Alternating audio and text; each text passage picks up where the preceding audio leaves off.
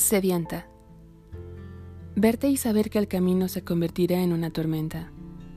Saberme sedienta y que no hay ningún fluido que sacie mi sed, excepto el que proviene de tu boca. Esa boca que me deja anhelando tan solo un ligero roce que me permita percibir su dulzor. Imagino la escena perfecta para tan sublime momento y la locura se apodera de mi ser. Mi desesperación toma fuerza y jura que en la primera oportunidad demostrará que la misma poesía dejará de serlo al tenerte frente a mí. Las palabras quedarían obsoletas ante mis caricias y la prosa actuaría al ritmo de los impulsos reprimidos que exigen entropía.